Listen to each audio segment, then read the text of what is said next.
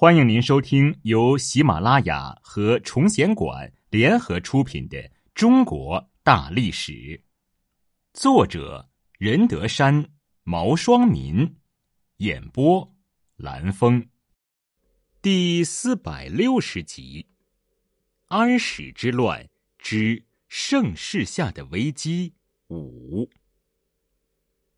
皮罗格在唐朝的支持下，军事征服武曌。统一洱海地区的过程被描绘成火烧松明楼的故事。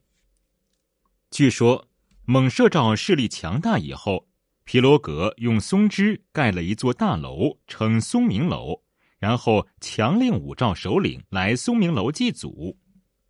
除岳西赵首领以路远不曾赴会外，其余四赵首领都如期前往。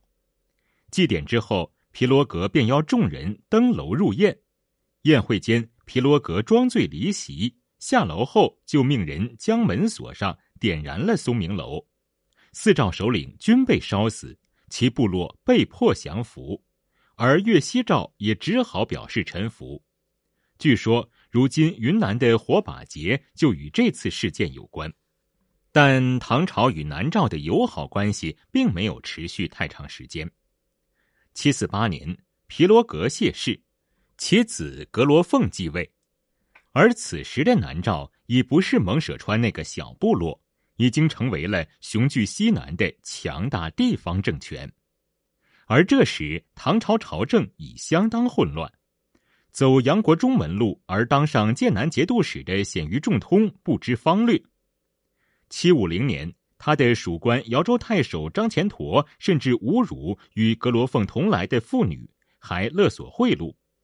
格罗凤不应，张虔陀就派人去辱骂，并向朝廷告发他图谋扩张领地。格罗凤感慨道：“九重天子难成咫尺之言，万里忠臣岂受奸邪之害？”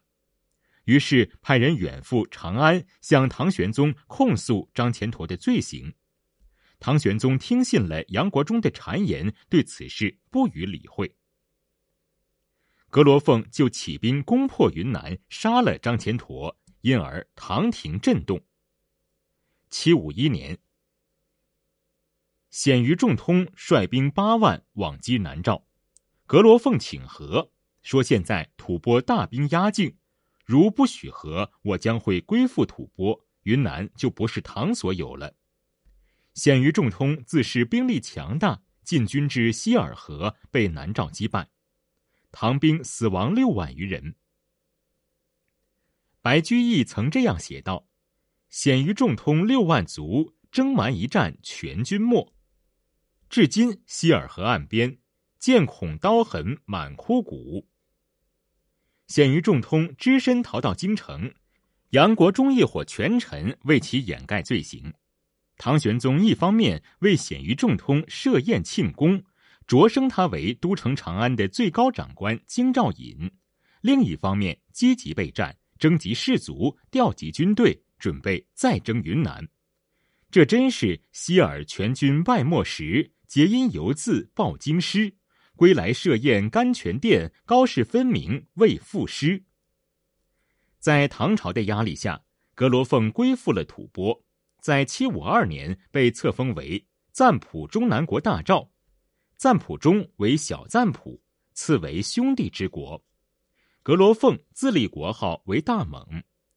当时杨国忠当政，不知大乱就在眼前，还继续出兵攻打南诏。唐兵前后死亡了约二十万人。更为严重的是，杨国忠不是就近从四川地区征调士兵，而是从陕西、河南、河北等地征集。北方人。风闻云南为蛮荒之地，瘴气袭人，历来去者无还，因此纷纷逃避兵役。杨国忠强制征兵，不从者强行捆绑送往征兵所。很多人为了逃避兵役，甚至自残。